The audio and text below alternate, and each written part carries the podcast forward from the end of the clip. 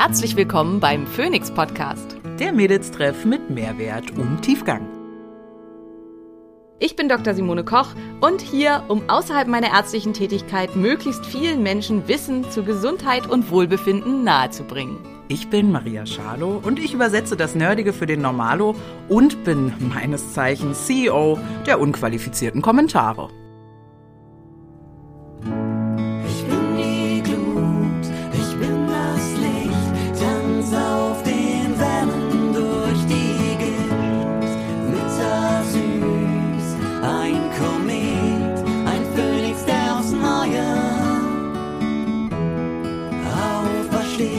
Dieser Podcast dient der reinen Wissensvermittlung. Es werden Angebote gemacht, wie du Dinge umsetzen kannst, um dein Leben zu etwas mehr Energie zu führen. Es wird jedoch kein Behandlungsverhältnis geschlossen. Es geht nichts über eine gesunde und diverse Ernährung. Darauf legen Maria und ich auch sehr viel Wert. Immer mal wieder gibt es aber Situationen, die es dir schwer machen, in deinen Routinen zu bleiben. Hier ist es hilfreich, eine schnelle und einfache Routine zu haben, die dir bereits dabei hilft, einen großen Teil deines Mikronährstoffbedarfs zu decken und dich mit reichlich sekundären Pflanzenstoffen versorgt, die dein Immunsystem im Gleichgewicht halten und deinem Körper dabei helfen, mit Stress gut umzugehen. AG1 enthält hier 75 verschiedene Mikronährstoffe und Pflanzenstoffe, alles aus natürlichem Ursprung, die dir dabei helfen, deinen Körper im Gleichgewicht zu halten und eine gute und gesunde Ernährung unterstützen können. Mit dem Code ag1.com slash Simone erhältst du unser kostenloses Vitamin D und das Beginner-Bundle, wenn du das erste Mal bestellst, zu deinem Abo dazu sowie fünf Travel Packs. Nimm doch auch diese wundervolle Morgenroutine in deine Routine auf. Gute Nahrungsergänzungsmittel sollten für mich verschiedene Kriterien erfüllen. Sie sollten nachhaltig und möglichst aus kontrolliert biologischen Inhaltsstoffen produziert sein. Sie sollten aus Deutschland stammen und sie sollten natürlich von hervorragender Qualität und sauberen Inhaltsstoffen geprägt sein. Hier kann ich euch alle Produkte von Naturtreu absolut ans Herz legen. Ihr bekommt hier Produkte wie zum Beispiel Nervenstärke, ein B-Vitaminkomplex mit aktivierten B-Vitaminen oder auch Blutkraft, ein Eisenkomplex kombiniert mit Fenchel, der weniger stark auf den Magen schlägt oder auch Flammengarde, die Zusammenstellung aus verschiedenen sekundären Pflanzenstoffen aus Weihrauch, Ingwer und Zimt, die dabei helfen können, Entzündungen vorzubeugen oder diese zu bekämpfen. Mit unserem Code Phoenix10 erhaltet ihr 10% auf alle Produkte von Naturtreu.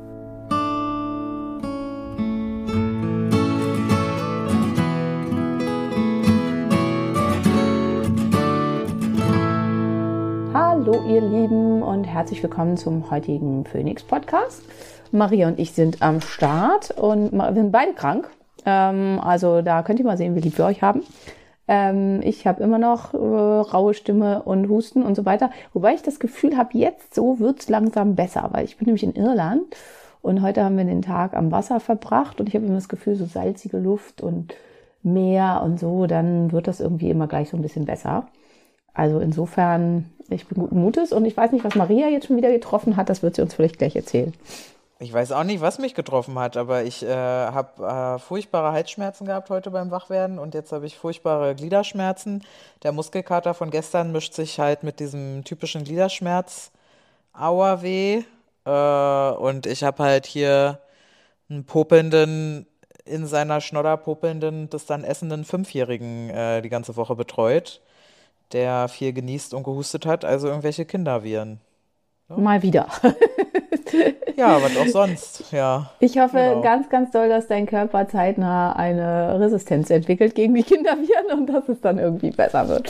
Ich frage mich halt, es gibt ja auch so viele davon, also naja. Ja, definitiv. Ja, da gibt es okay. unendlich viele von. Mhm. Ähm, ja, letzte Woche hatten wir ein bisschen über Testosteron gesprochen, wie misst man es, was gibt es für verschiedene Sorten von Testosteron und so weiter. Wir haben auch über DHT gesprochen und Veränderungen da. Und Unterhautpickel. Ja, und der Hautpickel, genau. Ähm, also erstaunlich, auch wie viele das betrifft. Ich habe da ganz viele Zufragen zugekriegt, ob das bei Männern genauso ist wie bei Frauen und wie man das behandeln kann und was weiß ich. Da hatten wir, glaube ich, schon so ein bisschen was zu erzählt, ne, über die Behandlung da. Worüber wir aber da noch gar nicht gesprochen haben, ist Low Testo und was man halt dagegen alles tun kann und was es für verschiedene Möglichkeiten gibt. Und ähm, ja, da wollten wir halt heute mal so ein bisschen drauf eingehen. Ähm, wir haben ja letztes Mal schon gesagt, also Testosteron sollte morgens gemessen werden, sollte gemessen werden ähm, zwischen, also optimalerweise vor 8 Uhr, ähm, auf jeden Fall vor 10 Uhr. Danach ist es im Prinzip nicht mehr verwertbar, als wenn man danach einen zu niedrigen Testosteronspiegel misst, dann ähm, ja, kann man den nicht richtig zählen, weil man halt eben nicht weiß, äh, ob das wirklich hinhaut von der Zeit her. Und man sollte, wenn man einmal einen schlechten Testosteronspiegel gemessen hat, sollte man vier Wochen später nochmal messen, weil es kann halt sein, dass es ähm, ein einmaliger Zufallswert war und dass man einfach super schlecht geschlafen hat, ähm, angekränkelt war oder irgendwie sowas und dass deswegen der Wert niedrig war. Und ähm, um tatsächlich einen niedrigen Testosteronspiegel zu diagnostizieren, sollte man zwei Messungen am Abstand von vier Wochen machen. Und ähm, wichtig ist, dass man das freie Testosteron bestimmt. Das heißt, hierfür misst man Testosteron direkt und SHBG und dann wird davon der freie, das freie Testo berechnet. Man kann auch direkt freies Testosteron messen. Das ist auch möglich. Das macht in bestimmten Konstellationen Sinn, ist aber meistens unnötig. Also Testo und SHBG reicht meistens und dadurch wird dann das freie Testosteron gemessen. Ja, genau, das ist ähm, erstmal, wie man zur Diagnostik kommt. Alternativ kann man Dry Urine Test machen. Da bekommt man dann auch den ganzen Testosteron-Metabolismus und kommt gleich eine ein bisschen bessere Idee, wo kommt's denn her? Also macht der Hoden nicht genug oder macht das Gehirn nicht genug und sagt dem Hoden nicht, dass er irgendwas tun soll oder wird vielleicht ganz viel Testosteron gebildet, aber wird gebunden. Dafür braucht man auf jeden Fall den Blutwert ähm, hängt jetzt an einer anderen Stelle, also wird viel zu viel umgewandelt in DHT oder wird, ähm, an einer, äh, wird viel zu viel an einer anderen Stelle nicht richtig weiter ähm, verwendet. Das kann man über den Dry Urine Test messen, zum Beispiel über den Dutch Test. Dutch steht über, übrigens für Dry Urine ähm, ähm, Hormone Testing und hat mit den Holländern überhaupt nichts zu tun. Das ist vielleicht doch relativ wichtig.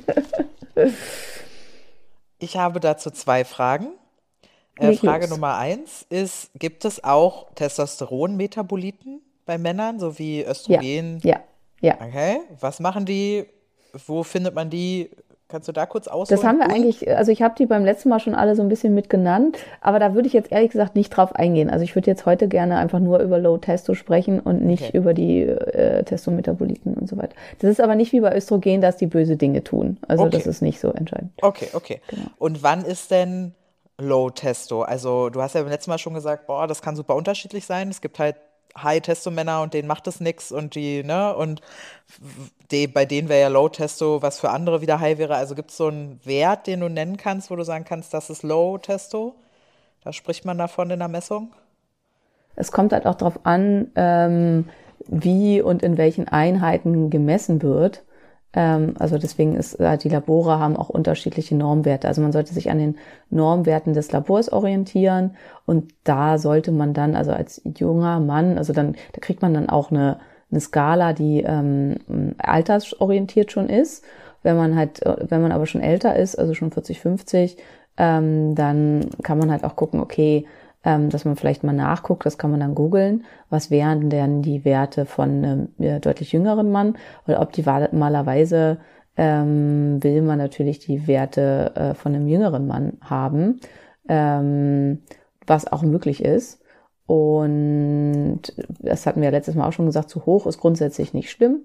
Ähm, die wir, da sollte man gucken, äh, besteht also das Risiko von einem Hodentumor. Also wenn das wirklich viel zu hoch ist, sollte man halt eine Hodenuntersuchung machen, gegebenenfalls ein MRT.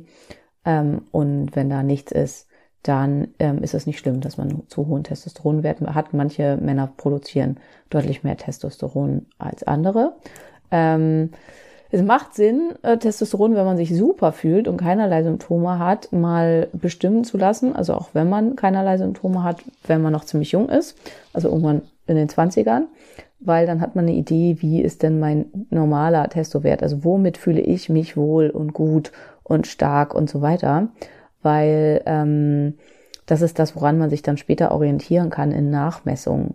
Ähm, weil es gibt halt eben High-Testotypen, die brauchen sehr hohe Werte, um sich damit wohlzufühlen. Und es gibt Männer, die fühlen sich auch mit deutlich niedrigeren Werten total gut und ähm, ja, völlig in Ordnung. Mhm. Genau. Das stellt sich ich sage jetzt hier keine Werte absichtlich, weil jedes Labor schon gemerkt, genau, hat. ja, ja, aber du hast es ja genau ausgeführt sozusagen. Äh, Ja. Welche Auswirkungen hat denn, also woran merkt denn ein Mann, dass er einen zu niedrigen äh, Testosteronspiegel hat? Welche Auswirkungen hat das auf die Gesundheit beim Mann?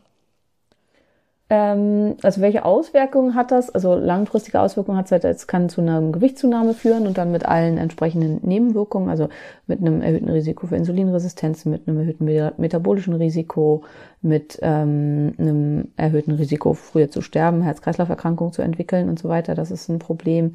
Es macht aber vor allen Dingen auch, also direkt für den Mann fühlbar, ähm, eine Motivationslosigkeit, Antriebslosigkeit, ähm, Müdigkeit, zum Teil Schlafstörungen, niedrige Energie, depressive Verstimmung, Schwierigkeiten, sich zu konzentrieren, ähm, niedriger, äh, lieb, niedrige Libido, eventuell erektile äh, Dysfunktionen oder aber auch die Unfähigkeit, eine Erektion zu erhalten.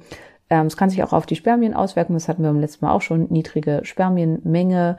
Ähm, die Muskel, Muskelwachstum kann deutlich vermindert werden und akute Muskelstärke, also die Stärke, die der Muskel aufbringen kann, kann deutlich vermindert sein. Ähm, Körperfettanteil kann eben zunehmen. Knochenmasse ähm, kann abnehmen, also das Osteoporose-Risiko steigt. Ähm, es kommt, kann zu, Gesamt, zu Haarverlust kommen, zu Haarausfall und zwar auf dem ganzen Kopf. Das ist wichtig. Also es ist nicht der klassische androgene Haarausfall, sondern es ist so ein Haarausfall, der den ganzen Kopf ähm, betrifft. Und es kann zu Gynäkomastie kommen. Das ist eine ähm, Erweiterung, Vergrößerung des Brustdrüsengewebes. Das sind so diese ähm, ja, Männerbrüste, wie man sie kennt. Ähm, Bier zum Beispiel ist halt ein sehr, sehr starkes Phytoöstrogen und gleichzeitig auch ähm, äh, sorgt es dafür, dass vermehrt Testosteron in Östrogen überführt wird und Bier? kann Gluck, deswegen gluck? ja Bier? Bier, Gluck, Gluck, genau, Ah, ah, Hopfen. okay. Also Hopfen eigentlich nicht Bier. Ah ja, Ähm. Mhm.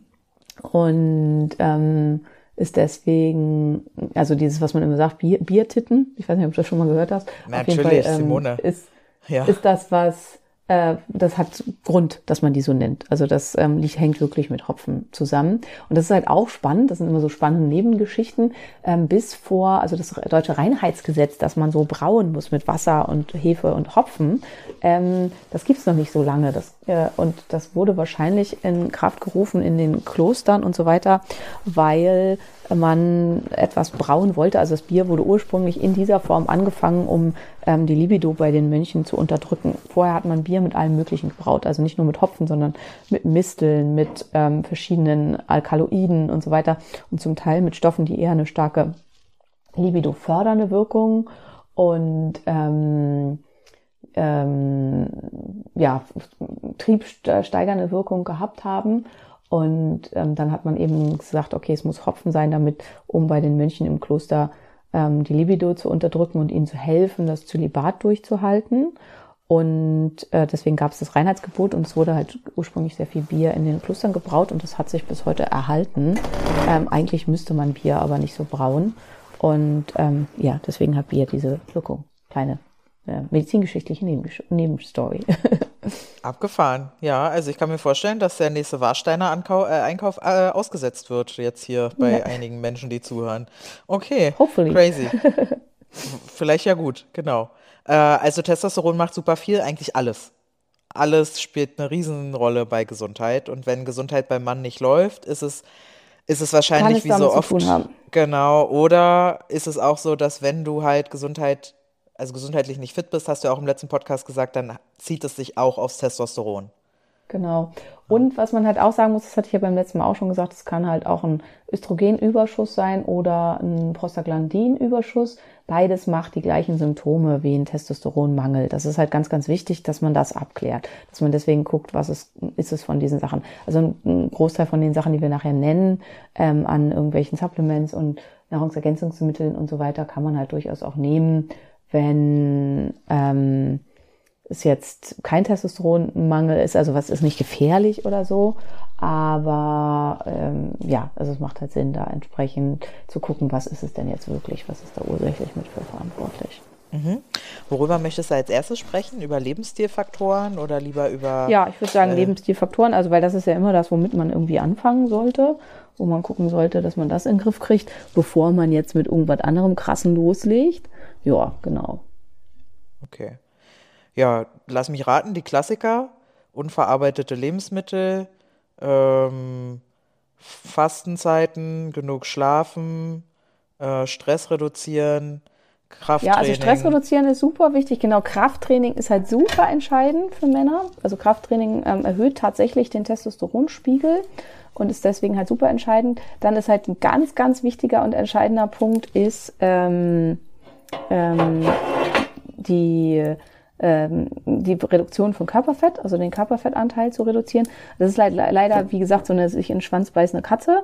Also einerseits führt halt eben ein erhöhter äh, Körperfettanteil zu ähm, einer höheren Aromatasewirkung und dadurch zu mehr Östrogen und weniger Testosteron. Und andererseits führt zu wenig Testosteron wieder zu einem erhöhten Körperfettanteil. Und dann haben wir da wieder so einen verhängnisvollen Kreislauf. Aber man muss halt an irgendeiner Stelle anfangen, den zu durchbrechen. Und das kann man halt tun, indem man versucht, ähm, den Körperfettanteil zu reduzieren. Und da hilft Sport ja schon mit rein. Also da ähm, ist Sport ja schon was, was, was dann auch helfen kann, um den mit abzubauen. Ho ähm, Hochintensitätstraining hilft auch. Ähm, also High-Intensity-Intervalltraining, das ist halt auch super ähm, hilfreich. Und ja, also äh, Kraftsport-Resistance-Training ist auch super hilfreich und sinnvoll. Ja. Genau. Ähm, Schlaf ist ja wahrscheinlich bei Männern genauso ein super sensibles Thema, was er sich auch wieder in den Schwanz beißt, die Katze, wegen Testosteron ja. macht Schlafstörungen und so. Ja, genau. Also, aber ist auch da super wichtig, dass man zumindest versucht, darauf zu achten, ausreichend zu schlafen. Und, Wie war denn ähm, das? Kannst du das nochmal erzählen mit, bis wann brauchen Männer eigentlich zehn Stunden Schlaf? Ähm, bis 35 etwa. Also ziemlich lange. Also, und den meisten Schlaf, das hatten wir auch schon mal in einem anderen Podcast, brauchen halt Männer zwischen 25 und 35. Also, das ist der Zeitraum, in den, und Männer brauchen deutlich mehr Schlaf als Frauen. Und gleichzeitig sind aber Männer in dem Alter, also gerade zwischen 25 und 35, die, die am wenigsten schlafen, was sich dann halt super ungünstig auswirken kann auf den Testosteronspiegel. Kann man erklären, warum das so ist? Also warum brauchen die da so viel Schlaf? Ist das, wie ist das festgestellt worden? das hat man in Studien festgestellt, indem man halt geguckt hat, also ob, sie, ob eine völlig ähm, ob eine Ausgeschlafenheit quasi vorliegt, also ob die volle Leistung erzielt wird und ob man noch die Leistung verbessern kann, die Reaktionsfähigkeit und so weiter verbessern kann, indem die Leute mehr schlafen ähm, und gleichzeitig eben in diesem Vergleich von REM-Schlaf und Tiefschlaf. Warum das so ist, wissen wir nicht. Keine ah, okay. Ahnung. Vielleicht, ja. weil also bei Männern dauert es ja auch länger, bis das Gehirn ausgereift ist und so. Vielleicht hat es irgendwas. Das Gefühl habe ich auch, ja. Das ist, das ist kein Gefühl, das ist tatsächlich so. Also, ja, ja ähm, ich fand es einfach lustig, das nochmal so zu betonen. Ja. okay, nice. Ja, also es sind im Prinzip die immer gleichen Lebensstilfaktoren, ähm, die da zur Buche schlagen. Ähm, ich habe von Jason Fang äh, mir die YouTube-Videos angeguckt. Ne? Ich will jetzt hier gar nicht mhm. so auf die Kacke hauen. Ich habe jetzt keine Bücher von dem gelesen, aber die YouTube-Videos, seine Vorträge. Und da hat er auch davon gesprochen, dass Fasten zum Beispiel den ähm, Testosteronhaushalt wohl total pusht. Liegt das am Fasten oder liegt das an den daraus resultierenden, dass du eh schon dann wahrscheinlich auch ansonsten guten Lebensstil hast, wenig Körperfett und so? Weißt du das? Beides. Ähm, aber äh, also das ist, und die Frage ist halt auch immer, wie lange. Also Fasten pusht den Testosteronspiegel, das ist richtig, aber nur in, wenn man nicht länger fastet als maximal fünf Tage. Das ist ja das, was wir auch immer sagen. Danach sinkt der Testosteronspiegel. Es hat wahrscheinlich aber was damit zu tun, also was ja auch massiv steigt, ist der Wachstumshormonspiegel. Ähm, dass der Körper nochmal alles rauspusht, damit derjenige losrennt und äh, das Mammut erlegt oder was ja. auch immer erlegt, damit ja. man halt wieder was zu essen hat. Das macht halt total Sinn. Ähm, also kurzfristig pusht es das Ganze und langfristig haut es das total runter. Das gilt auch für Diäten. Also langfristige Low-Calorie-Diets führen zu einem massiven Abfall von Testosteron. Das ist was, wo Bodybuilder ganz viel, ganz, ganz schlimm zu tun haben, also am Ende hin der Diät und auch ein zu niedriger Körperfettanteil, genauso wie es bei Frauen dann zu einem Abfall des Östrogens kommt und die Mens ausbleibt und so weiter, kommt es bei Männern zu einem massiven, massiven Abfall des Testosterons. Ähm, und zwar wirklich im Minusbereich, weswegen in so krassen Diäten und mit dem niedrigen Körperfettanteil dann meistens nachher eben auch Libidostörung und Antriebslosigkeit und sowas auftritt. Ähm, ja, und das ist halt ein bisschen schwierig. Also hier wird dann halt oft äh, substituiert, äh, selbst bei den Naturalen.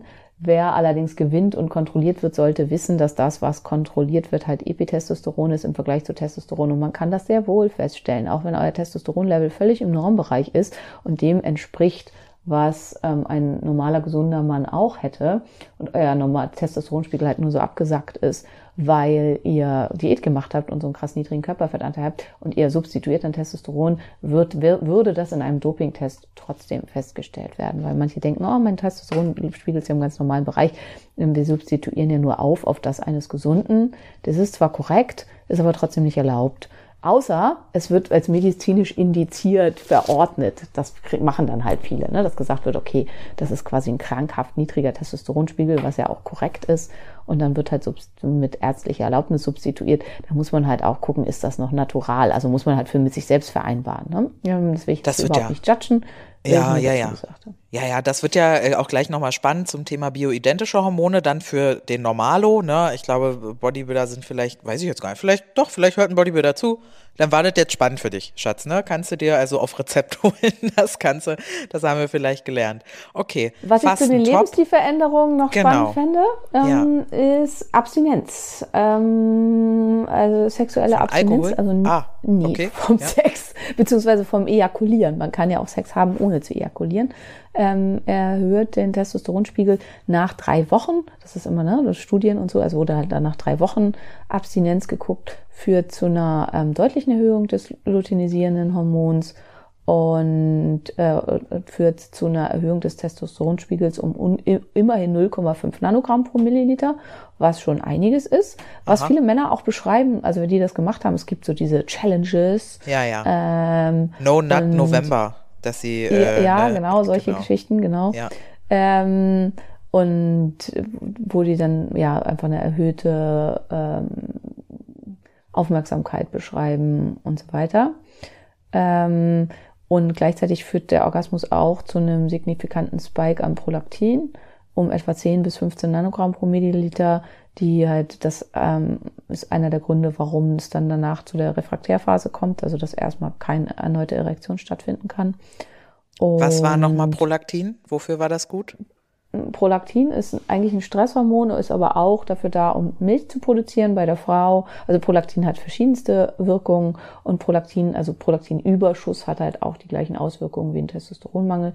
Deswegen wollen wir davon halt nicht so viel haben.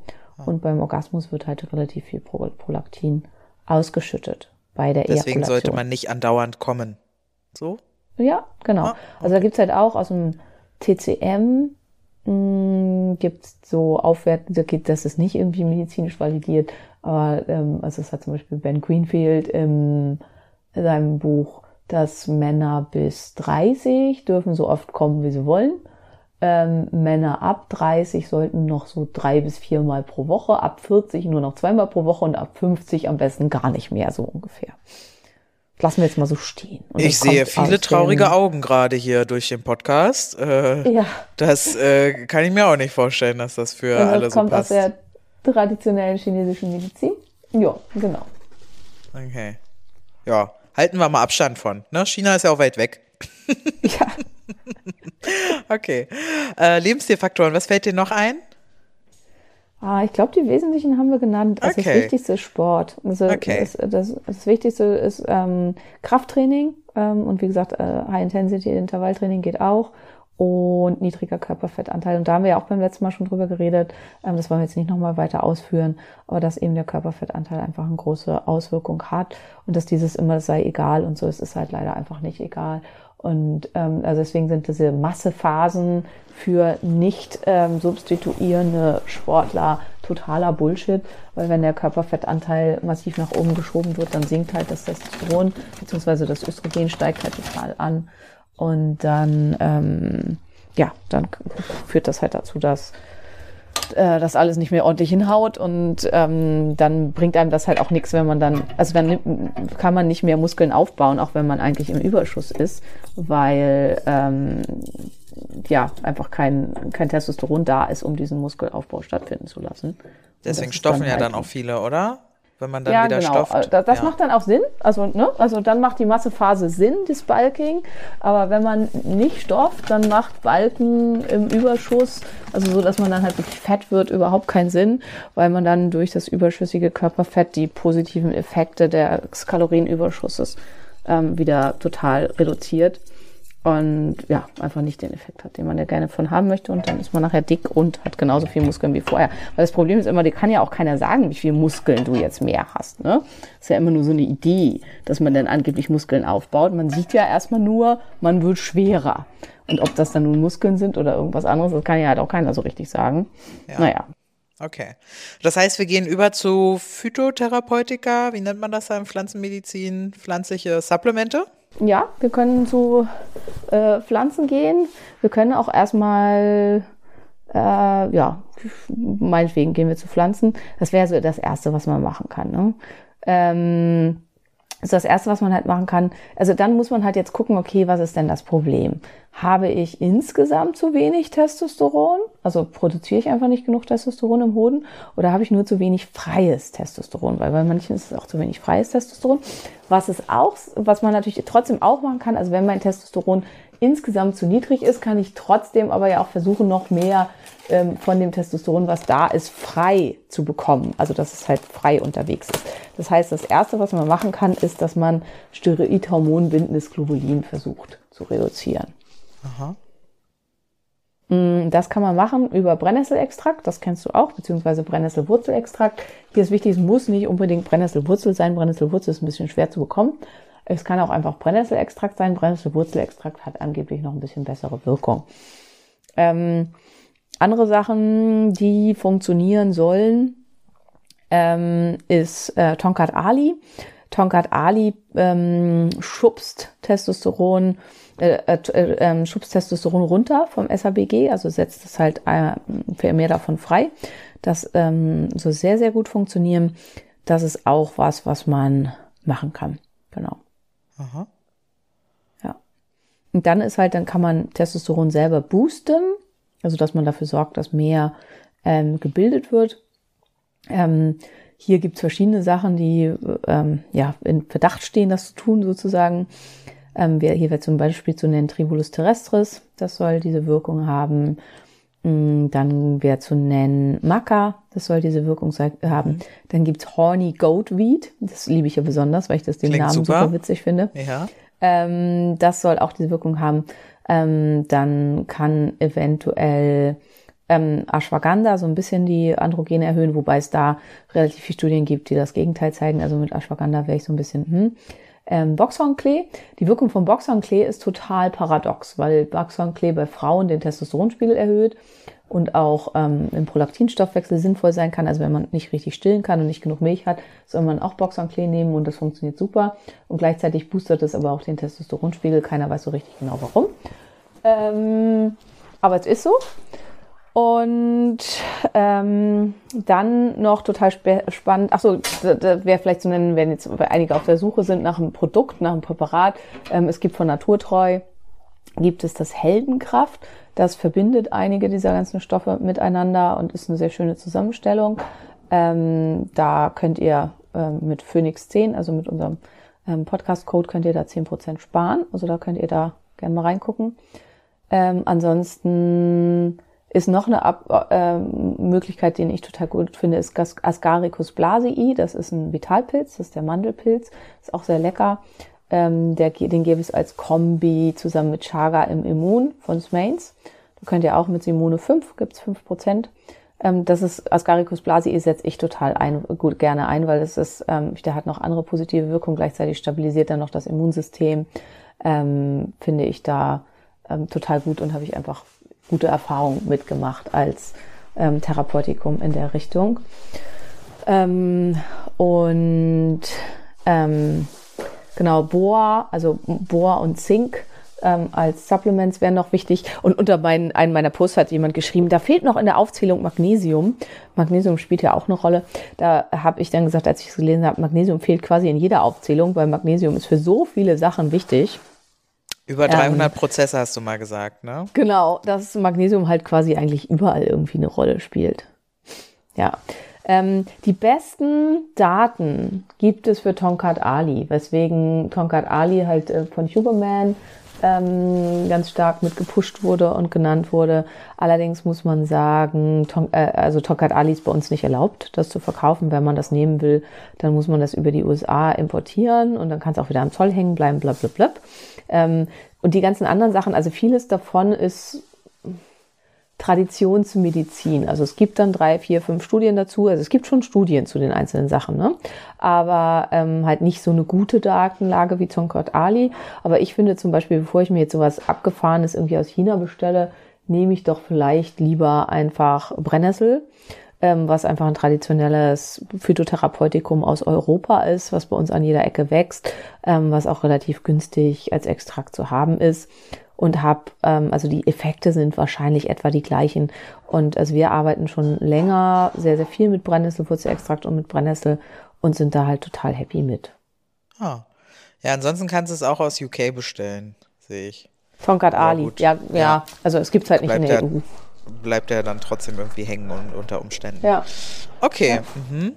Gibt es, äh, da haben wir jetzt noch gar nicht so weiter drüber gesprochen, gibt es auch genetische Geschichten, wo man auf SNPs achten könnte, die es mit dem Testosteronstoffwechsel schwer machen? Ähm, das sind die gleichen im Prinzip wie bei den Frauen. Also kommt ist halt auch wieder slow kommt, ähm, beziehungsweise fast kommt ist es halt hier, dass halt eventuell einfach zu schnell und zu viel abgebaut wird. Und an den Zyps kann halt auch einiges irgendwie eine Rolle spielen und problematisch sein. Ähm, da kann man mit nachgucken. Also es sind halt äh, die gleichen SNPs, die was mit Entgiftung, Hormonentgiftung und so weiter zu tun haben, die hier eine Rolle spielen. Spannend fand ich, ähm, das ist aber mehr so untersuchungstechnisch, ähm, Männer mit einem Morbus Mollengracht oder im englischsprachigen Bereich wird er auch als Morbus Gilbert bezeichnet. Die Mutation heißt ähm, UGT, ja, UGT ähm. Ähm, da ähm, ist es, ähm, die haben einen anderen Weg, um Testosteron abzubauen. Und hier sieht das im Dry Urine Test so aus, als ob die quasi überhaupt kein Testosteron haben. Ich weiß nicht, ob ich das letztes Mal schon gesagt habe, aber ich sage Sicherheit halber nochmal. Ähm, da sieht das so aus, als haben die überhaupt kein Testosteron. Tatsächlich haben die aber ganz normale Testosteronspiegel. Wenn man im Dry Urine Test super zu niedriges Testosteron kriegt, sollte man immer noch mal im Blut nachmessen.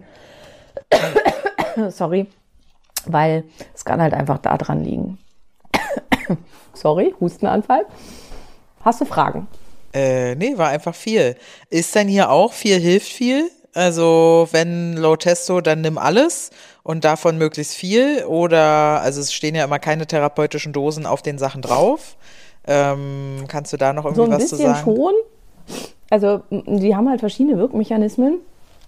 Also Boxhornklee zum Beispiel wirkt ziemlich sicher zentral. Also der wirkt irgendwo am Hypothalamus und ähm, wirkt dann auf den ganzen an- anderen Kram. Mm, Manche Sachen wirken eventuell durch eine Freisetzung äh, aus SABG, wie zum Beispiel im Tonkat Ali oder Brennnesselwurzelextrakt.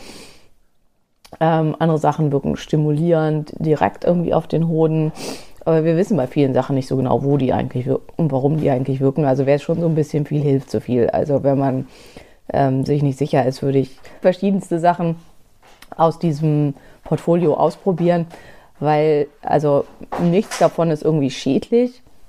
Brennnesseln haben, zum Beispiel auch noch super viel B-Vitamine, super viel Eisen, ähm, also haben ganz viele Sachen, die sinnvoll sind. Brennnessel muss man ein bisschen aufpassen bei ähm, Histaminintoleranz, weil Brennnesseln Mastzell-Degranulation fördern kann.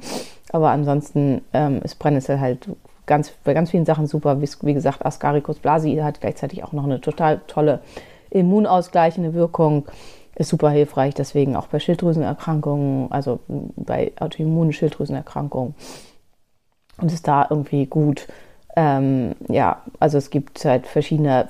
Ashwagandha ist stressreduzierend, das ist wahrscheinlich auch der Mechanismus. Ne? Ashwagandha wirkt wahrscheinlich nicht über eine direkte Androgenerhöhung, weil, wie gesagt, da gibt es Studien zu, die das Gegenteil gezeigt haben. So, es wirkt wahrscheinlich über eine Erniedrigung von Cortisol.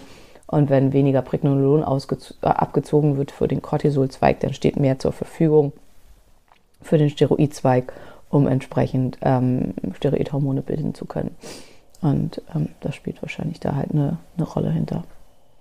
Okay, das heißt, Ja. wir haben besprochen, wie man den Testosteronspiegel auf natürliche Weise stabilisieren und langfristig vielleicht auch erhöhen kann. Jetzt ist aber ja dennoch ähm, bioidentische Hormone und sowas wahrscheinlich ja auch ein Thema. Genau. Ähm, also wir reden mal auch nur über die, also weil natürlich gibt es halt auch ähm, also künstliche Testosterone und so weiter, die da schwierig sind. Aber ähm, also man macht normalerweise eine ähm, Testosteron Replacement Therapy, also eine T TRT, macht man immer mit bioidentischem natürlichen Testosteron. Es gibt verschiedene Applikationsformen. Man muss aber sagen, in Deutschland haben wir nur zwei Möglichkeiten, nämlich entweder die intramuskuläre Applikation. Ähm, normalerweise wird das alle drei Monate gespritzt, das ist aber nicht unbedingt empfehlenswert, weil es dann zu, ähm, am Anfang zu einem sehr hohen Level kommt und zu einem sehr starken Boost und zum Ende hin wieder zu einem deutlichen Abfall. Die meisten merken das dann sehr deutlich zum Schluss hin, dass sie halt wieder Schwierigkeiten kriegen und wieder alle Symptome entwickeln. Ähm, deswegen sagen viele, es macht viel mehr Sinn, man schwitzt, spritzt wöchentlich oder zweiwöchentlich kleinere Mengen, um weniger diese starken Schwankungen zu haben. Ähm, und die zweite Möglichkeit ähm, ist über die Haut, eine topische Auftragung, am besten in einer liposomalen Aufbereitung. Ähm, hat den Nachteil, dass es täglich gegeben werden muss, hat den Vorteil, und Männer sind immer nicht so compliant, was sowas angeht. Also die vergessen das oft und ähm, nehmen das dann nicht regelmäßig. Hat aber den Vorteil, dass man eben sehr schnell Veränderungen du- durchführen kann an der Menge und ähm, das anjustieren kann und gucken kann, was funktioniert besser, was funktioniert sch schlechter, ähm, welchen Level brauche ich, damit es demjenigen wirklich gut geht. Ähm, wichtig ist, wenn man das topisch nimmt, also ähm, auf die Haut aufträgt, man soll es auf Bereiche auftragen, wo es keine Haarfollikel gibt, weil sonst wachsen die ganz stark, also sonst kommt es zu einer quasi Vermännlichung der Haarfollikel, sonst werden die dunkler und länger und so weiter und das will man ja alles nicht. Das heißt, man trägt die, außer man will das, wenn man mehr Brustbehaarung oder so haben möchte, aber ansonsten ähm, trägt man die auf die Innenseiten der Unterarme auf oder ähm, im Gesicht kann man es auch auftragen, also in Bereiche, wo es eben keine Haarfollikel gibt oder wenig Haarfollikel. Ähm, und wichtig ist, dass man darauf achtet, dass man sich hinterher ganz gründlich die Hände wäscht, wenn man es mit den Händen aufgetragen hat und dass man es nicht auf andere überträgt. Das ist auch ziemlich, also sowohl auf die Partnerin, das kann halt ein Problem sein. Ähm, also deswegen muss es auch ganz gründlich einziehen, bevor man dann irgendwie kuschelt oder irgendwas. Oder halt auf Kinder, das wäre halt ganz, ganz schlecht. Ähm, tatsächlich ist das das, wo ich noch nie drüber nachgedacht habe. Also wenn jemand zum Beispiel Testosteron viel benutzt und das irgendwo kleben hat und halt im Fitnessstudio dann da Flächen mit voll schwitzt und so und jemand anderes setzt sich da drauf, kannst du halt auch damit quasi kontaminiert werden. Ähm, und das ist wohl gar nicht so selten, habe ich gelesen. Keine Ahnung. Ja, okay. Wieder ein Grund mehr, regelmäßig, sehr regelmäßig mit Handtuch zu trainieren und die Flächen zu desinfizieren, bevor man sie Genau. benutzt auch. Ja, okay. Ja, ja. Good one. Ja, was ist noch wichtig bei so medikamentösen? Es gab es nicht irgendwie auch so bei der bioidentischen Frauenfolge dieses Thema mit, das ist aus Schwein gemacht und das ist ja dann nicht äh, irgendwas, hatten wir da, ich erinnere mich Ach nicht so, mehr nee, genau. war, es ging um humanes ähm, Testosteron, äh, um humanes Östrogen. Ähm, Testosteron wird, glaube ich, auch synthetisch aus Jamswurzel verändert, hergestellt, aber genau weiß ich tatsächlich gesagt nicht. Das müsste ich nachgucken, wo draus das hergestellt wird. okay. Ähm, was noch vielleicht, äh, also wenn man, es führt immer ähm, bei einer Substituierung, vor allen Dingen, wenn man über den natürlichen Spiegel geht, aber auch sonst führt es halt zu einer Verminderung der Eigenproduktion. Ähm, eine langfristige und auch hochdosierte Testosteron-Substitutionstherapie kann zum Hypogonadismus führen, also dass der Hoden einschrumpft. Ähm, eine Atrophie des Hodens ist irreversibel. Also wenn der Hoden erstmal total klein und er, erdnussgroß ist, dann wird da halt auch nicht viel mehr draus. Ähm, und deswegen ist es total wichtig, dass man das versucht zu verhindern bei jungen Männern, ähm, wo der Hoden eigentlich total gut könnte, aber halt nicht so richtig tut, macht es wesentlich mehr Sinn, dass man zentral stimuliert. Also dass man halt ähm, quasi LH und FSA erhöht und darüber die Produktion erhöht. Das kann man machen über Clomiphen. Clomiphen wird eigentlich eingesetzt zur Eierstockstimulation bei Frauen. Clom- Clomiphen ist ein Ze- Anti- Antiöstrogen, was zentral zu einer Erhöhung von LH und FSH führt und ähm, peripher zu einer Erniedrigung von Östrogen. Ähm, und dadurch eine massive Erhöhung des Testosteronspiegels erzeugen kann und deswegen bei jungen Männern die bessere Wahl ist. Ähm, das ist ein Off-Label-Use, also es ist wichtig, wenn das gemacht wird, dann muss man dem Arzt das unterschreiben, dass man verstanden hat, dass das dafür offiziell nicht zugelassen ist.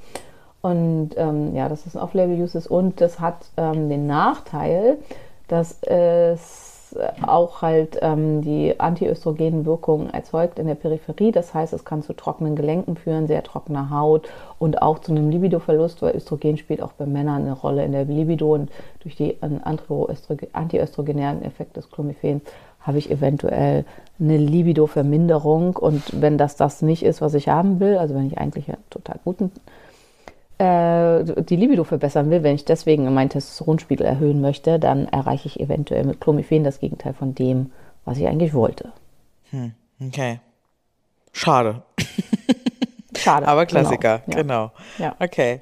Äh, das heißt, es muss genauso engmaschig kontrolliert werden. Wir, in welchen Abständen sollte man das dann trotzdem nachmessen? Also kann eine Adaption, eine Anpassung des Körpers stattfinden, eine Gewöhnung an das zugegebene Testosteron? Muss das gegebenenfalls erhöht werden, dann die Dosis auch im Verlauf und so? Ja, wenn es halt eben zu einem Schrumpfen der Hoden kommt, aber das ist ja das, was ich auf keinen Fall möchte. Also deswegen muss man da halt ganz genau gucken. Ähm, ich würde alle vier Wochen kontrollieren am Anfang, wenn man eine Dosis gefunden hat, wo man weiß, derjenige ist stabil und man spritzt zum Beispiel alle zwei Wochen oder so und weiß, darunter hat man ziemlich stabile ähm, Spiegel, dann reicht es vielleicht, wenn man alle halbe Jahr mal guckt oder so. Kann ich dich noch was außer der Reihe fragen? Ja, klar. Ich habe gehört, dass bei Männern die Stoffen, Bodybuilding jetzt, es zum sogenannten Katzenkopf-Syndrom des Penises kommen kann. Ist das, Das habe ich noch nie real? gehört. Aha, okay. Keine Ahnung. Okay. Was gut. bedeutet das? Vielleicht ist es dann nicht real. Dass der Schaft ganz dünn und lang wird und dann im Prinzip nur noch die Eichel vorne existiert oder sowas. Das ist so Äh. ein, was, was ich mal gehört habe. Nee, noch nie Als- gehört, keine Ahnung. Als Vorsicht Also es gibt Stoff. diverse Katzen-Irgendwas-Syndrome in der Medizin, aber nichts davon hat was mit dem Penis zu tun. Okay. Ähm, Katzenkopf, spannend. Nee, habe ich noch nie gehört. Weiß ich nicht. Dann war es glaub ich vielleicht ein Jim-Schauermärchen zum Thema, warum man ja, nicht stoffen ich glaube, es ist ein sollte. Jim-Schauer-Märchen. Also eigentlich hat Testosteron relativ wenig Auswirkungen, also in der Pubertät natürlich auf die Auswirkungen, wie lang der Penis wird und so weiter. Also, dass er sich vergrößert und dass der Hoden sich vergrößert und so. Aber durch eine Erhöhung des Testosteronspiegels kommt es nicht zu einer Verlängerung des Penises. Wäre das so, würden wahrscheinlich alle Männer Testosteron substituieren. Ja. Zumindest die, die denken, er ist zu klein. Wobei das ja auch Ja, immer, das ne? denken sie fast alle. Ja, und dann denke ich mir immer so, habt ihr mal mit echten Frauen gesprochen? Haben nicht die. nicht.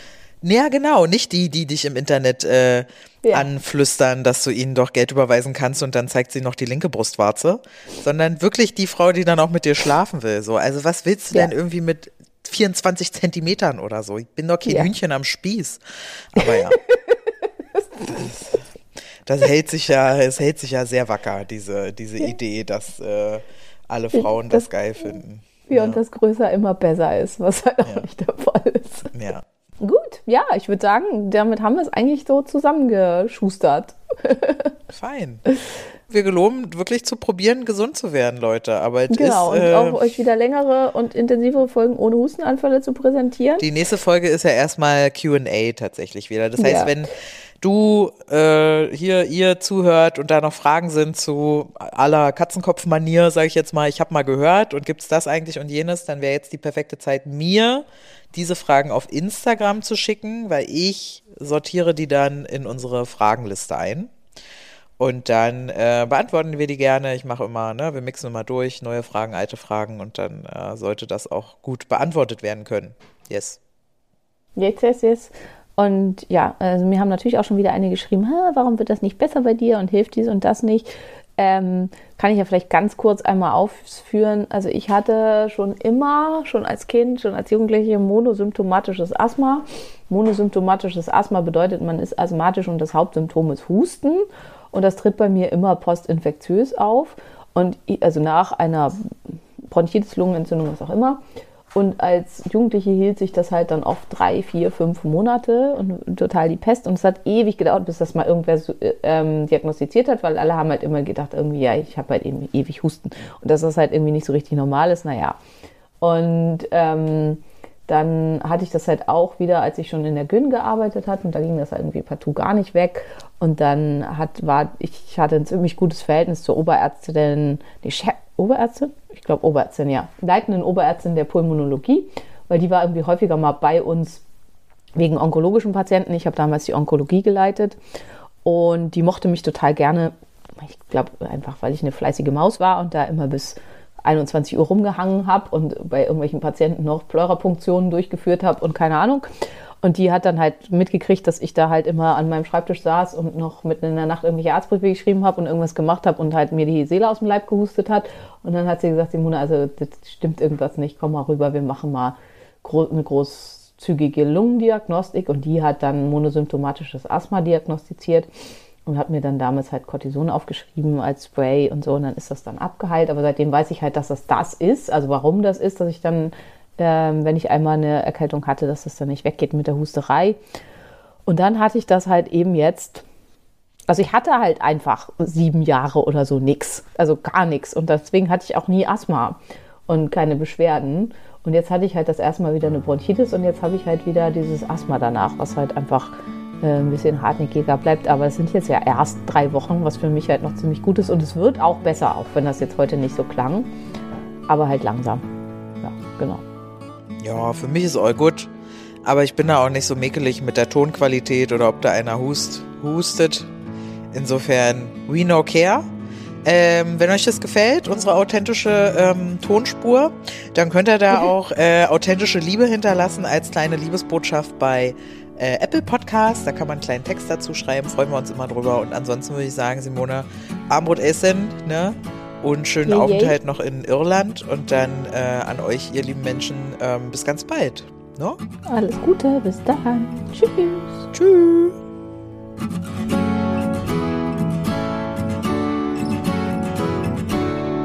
Das war der Phoenix Podcast. Vielen Dank, dass du zugehört hast und ich hoffe, du bist auch nächste Woche wieder mit dabei.